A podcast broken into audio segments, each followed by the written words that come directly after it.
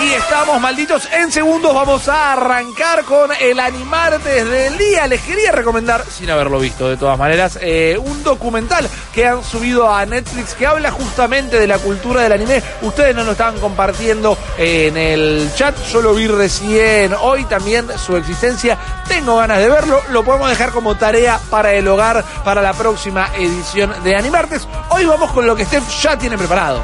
Tengo algo que me parece una joya, ya que estamos mucho con arqui- eh, arquitectura, con arqueología digital. Bien. Tengo algo que es contextual histórico para nuestro país. Es algo que a mí también me construyó como fanática del manga y el anime. Ajá. Estoy hablando de Wolf's Rain. ¿Te suena? Tengo ganas de decir que me suena Wolverine. No recuerdo haberlo visto, a menos que me empieces a contar y te diga, ah, pero no, no, no, quiero decir que no. Básicamente, si nunca lo viste y eras un ávido espectador de Animax en su momento, Ajá. solamente viste esa serie, la de los lobos, Ok. básicamente, porque era un poco extraño de interpretar. Esto salió en 2005, 2006, tenía 26 capítulos y 4 ovas, ovas que acá no pasaron. Bien. Así que el final, esto no es como Evangelion, que el verdadero final, ponele, o el verdadero... venía en una peli. Claro, exactamente. Estos cuatro ovas eran realmente intentándote explicar qué había pasado en la serie porque había sido bastante difícil. Es del estudio Bones que hizo Mob Psycho, Space Dandy y Boku no Hero. Ok, bueno, esos tres sí los ubico bien. Exactamente, ya Este lo es el ahí. Metal Wolf Chaos de Front Software del estudio que hizo Oh. Boku no Hero. Es, es difícil catalogarlo así porque te vengo a decir por qué rescató un montón Wolf's Rain. Eh, estaba lamentablemente en una grilla que estaba invadida por títulos como Full Metal Panic Fumofu, que Ajá. era de Kyoto Animation, gran serie de comedia. Eh, en ese momento Animax no estaba pasando series demasiado pesadas o, en o serias, si querés, en cuanto a lo que es la narrativa. Eh, Full Metal Panic es graciosa, es de comedia. También tenemos a Bandred, que eran pseudomecas naves espaciales con un montón de chicas. Era un harem espacial, si querés decirlo así. Sí tenía cosas turbias. La trama, a mí en particular, Bandred 1 y 2, me gustaba. Era muy light también. Básicamente, eh, tetas por todos lados. Era eso. Y de repente te metían un Wolf's Rain que era completamente metafórico.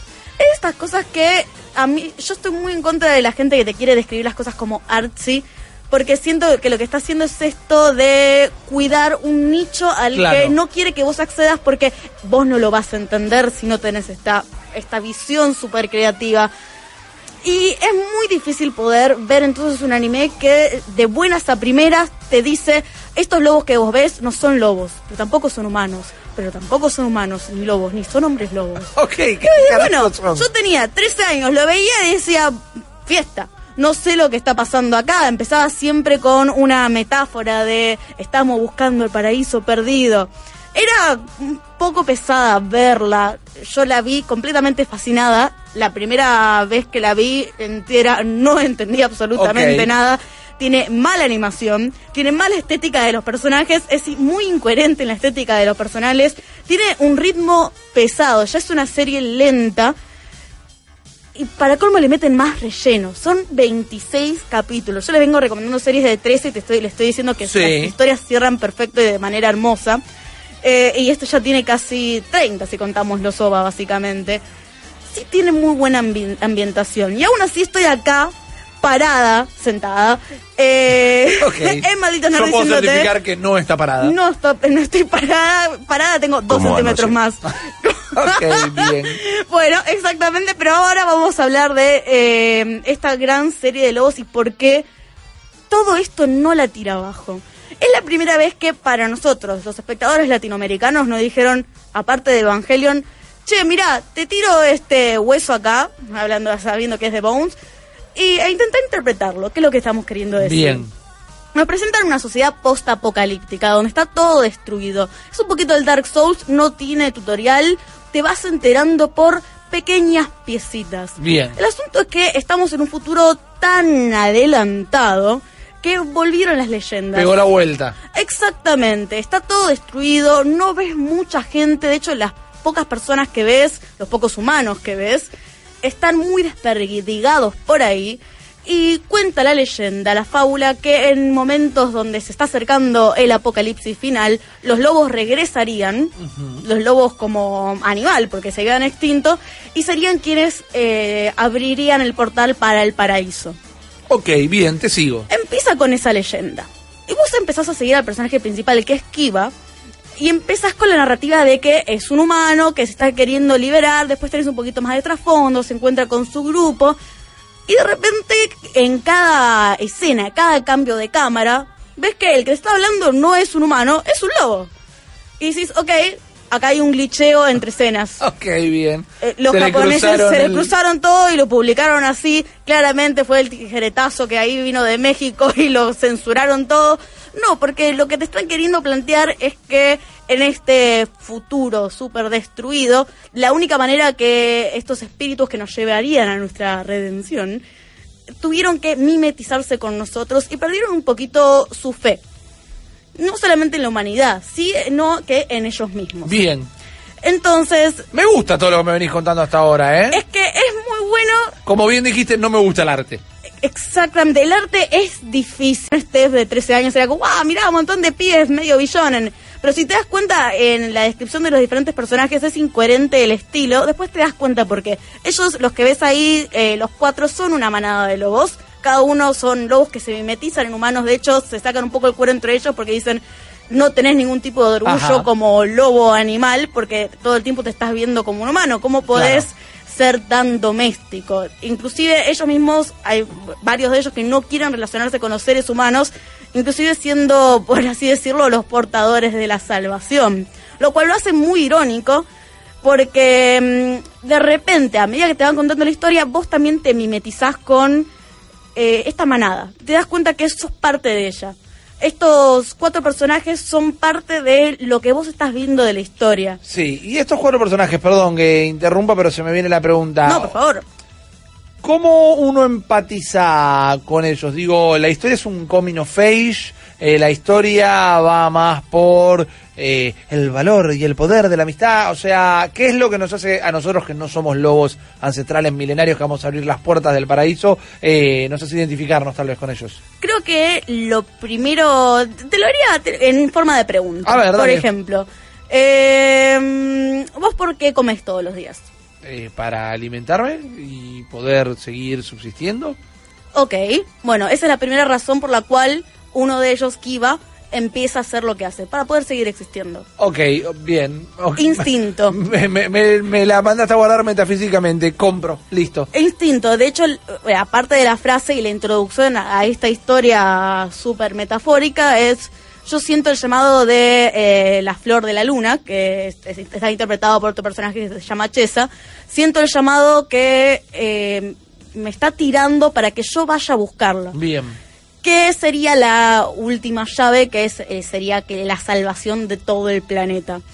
Es muy dramática, es muy dura. De hecho, yo creo que la musicalización, que es de Yoko Ono y Steve Conte, es increíble. Otra de las cosas por la cual esta serie no es una joyita, pero por estas dos cosas la elevan terriblemente Sí. te hace entrar en ritmo y tiene una de las canciones que creo que es más triste de la historia. Yo no puedo escucharla y no llorar. El cielo no es suficiente. Porque todo el tiempo te están comentando acerca de esto. Vos empezás a relacionarte con los personajes. Y parecen una banda de pibos que se joden entre sí. Tenés el que es medio líder y que está flasheando de vuelta a arte. El que está todo el tiempo compitiendo con él porque dice, che, mirá, las cosas no tienen que ser por este lado, vamos a hacer otra. Ajá. La vida siempre fue de esta manera, Ah. siempre fue dura, no vamos a revolucionar nada. Por eso pega tanto a los 13 años, creo Ya, yo, porque bueno, decís, está ¡hey, bien, banco". aguante esto! El tema es que toda la parte del espectro poquito más metafísico se te pasa así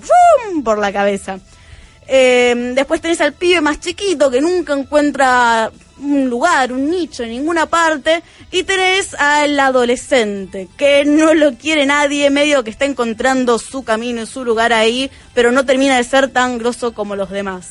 Entonces, esto parece que son cuatro personajes que se desarman, pueden formar bien uno solo. Ajá. Porque nunca aparecen personajes completos. Y de hecho, cuando vos ves los capítulos de relleno, que muchas veces son los trasfondos de los personajes, te aburren por esta misma razón. Decís, me falta el toque cómico, me falta, eh, no sé, la voz más aguda, me falta que otro personaje le haga este balance. Pero esto también te habla de una genialidad narrativa en la historia principal. Tenés cuatro personajes que, se, que son completamente distintos, que se mimetizan de una manera para contarme algo que es una fábula en tiempos modernos.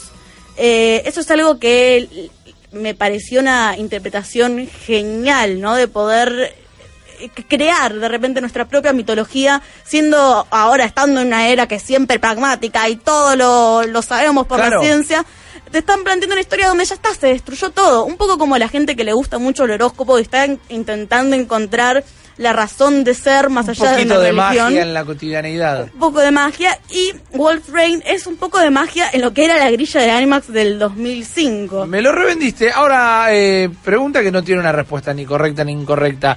A la Steph de 13 años le voló el cerebro. ¿Lo volviste a ver en algún momento? Sí lo volví a ver, lo volví a ver muchas veces, 14, 15 y Ok. ahora últimamente Bueno, o sea, ahora en la en estos últimos tiempos lo en volviste la a madurez, en, en mi madurez de persona. Sí, de- no es la palabra que hubiera elegido, pero dale. Eh, ¿Cómo te pegó hoy? ¿Cuál fue la diferencia tal vez que le pegaste? Lo hablábamos en su momento cuando hablamos de Evangelion, ¿no? Sí. Vos lo veías a, a los 14 cuando lo vi yo, cuando lo pasaban en Animax y decías, no, no te lo puedo, increíble, mirá los robots gigantes y ángeles, mirá la versión trastornada de lo que puede llegar a ser la mitología cristiana. Lo ves de grande y ves otro montón de matices. ¿Te pasó acá con esto que es tan eh, filosófico y no tanto cortito y al pie? Sí, porque pude interpretar, aparte de la relación de ellos y medio de boy band, eh, que yo interpretaba cuando era más chico, hay otros personajes que son personajes humanos que están todo el tiempo buscando de vuelta esta salvación, ¿no? Ellos no son el único, los únicos personajes medio mitológicos que están queriendo encontrar su lugar o, si querés, llegar a su resolución literaria. Tenés una pareja de personas divorciadas, humanos, que todo el tiempo, eh, por lo menos la mujer se obsesiona con poder encontrarlo y poder llegar a esta finalización para poder salvarse, ¿no? Sí. Porque el sentido de todo Wolf's Rain es encontrar la llave que restaure el mundo. Bien. De hecho, para mí esta serie, eh, por lo menos la última vez que lo vi, es un loop perfecto. Cuando termina, termina de una manera bastante ambivalente, por lo menos sin los ovas. Y, y si la si volvés a enganchar el primer capítulo, engancha perfecto. Mira. Bien podría ser... No, te no es todo un sueño, porque es lo primero que van a decir en cuanto estás describiendo una trama un poquito onírica, pero bien podría ser el reinicio para la historia y que tenga otro final. Y eso es lo que te libera a vos como espectador de toda la presión, porque es un ambiente súper opresivo el de Wolf Rain. Míralo con muy buen humor, míralo, míralo entre Bandred y Fullmetal Panic Fumofu. Ok. Eh, pero creo que es algo que uno no puede escaparse. Más que nada por cómo va orquestando todas las acciones a partir de su música. Acá me dicen Yoko Kano, debo, haber- haber dicho Hideaki Anno. Dijeron que tuve un capricho. Pero bueno, Yoko Kano, que también trabajó en Cowboy Vivo, porque, por favor, es una gran maestra. El opening lo hizo Sting Comte. Eh, Yoko Kano es la persona, te diría que si fuera en términos de otaku, sería la responsable de sincronización de AMB. Todos los tiempos musicales, inclusive con eh, temas que están cantados, que muchas veces son difíciles de enganchar, lo hace de una manera perfecta. Y, a veces en Japón eso no sucede, porque agarran canción cantada en inglés y la ponen La encima tiran encima casi. y no entienden muy bien que no la música va por otro Claro. lado. Eh, de vuelta, muchísimos puntos para lo que es Wolf Rain. Lo que es el doblaje, porque por acá está diciendo, ¿por qué el doblaje es de baja calidad en comparación al primer doblaje? Porque no tienen, ah, está hablando de eh, o series que están saliendo en Netflix. Eh, este, voy a hablar del doblaje de Wolf's Rain, no lo puedo escuchar en japonés Ok. de tantas veces que, esto lo habíamos hablado creo la semana pasada, de tantas veces que lo vi en latino, están muy bien caracterizadas, no se van por las ramas, no son voces molestas, realmente es una serie seria eh, que te deja bastante sorprendido.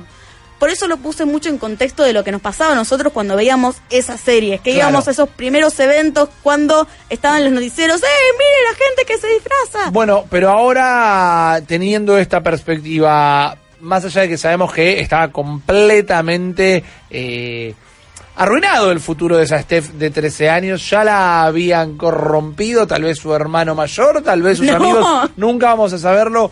La recomendás para alguien de 13 años desde la temática, ¿no? Para que después nos llame un padre diciendo, che, ¿qué le hicieron ver a mi hijo? Eh, y no porque la pueden llegar a entender o no. Eh, mira, tiene peleas muy sangrientas. Sí, la puedes ver a los 13 años porque vas a decir, sí, aguante, si ya viste los caballeros del zodiaco, esto es Heavy metal. nada, no Bien. pasa nada. Lo que va a pasar es que no vas a entender absolutamente nada y al ritmo al que va le tenés que poner mucho amor.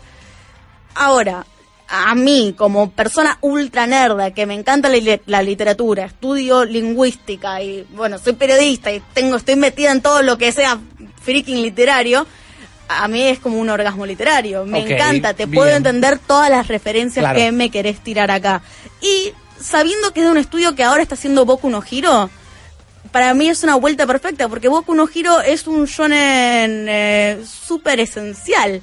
No, no tiene más complicaciones. Y de repente ves Wolf's Rain, que no tiene, si que esa es una expertise artística para nada, que es una ópera perfecta cuando te quiere contar algo metafórico y te quiere crear una nueva, un nuevo estilo de storytelling. Ok, fantástico. Hoy por hoy lo queremos ver. Vamos a Crunchyroll, hay que conseguir un Blu-ray o DVD.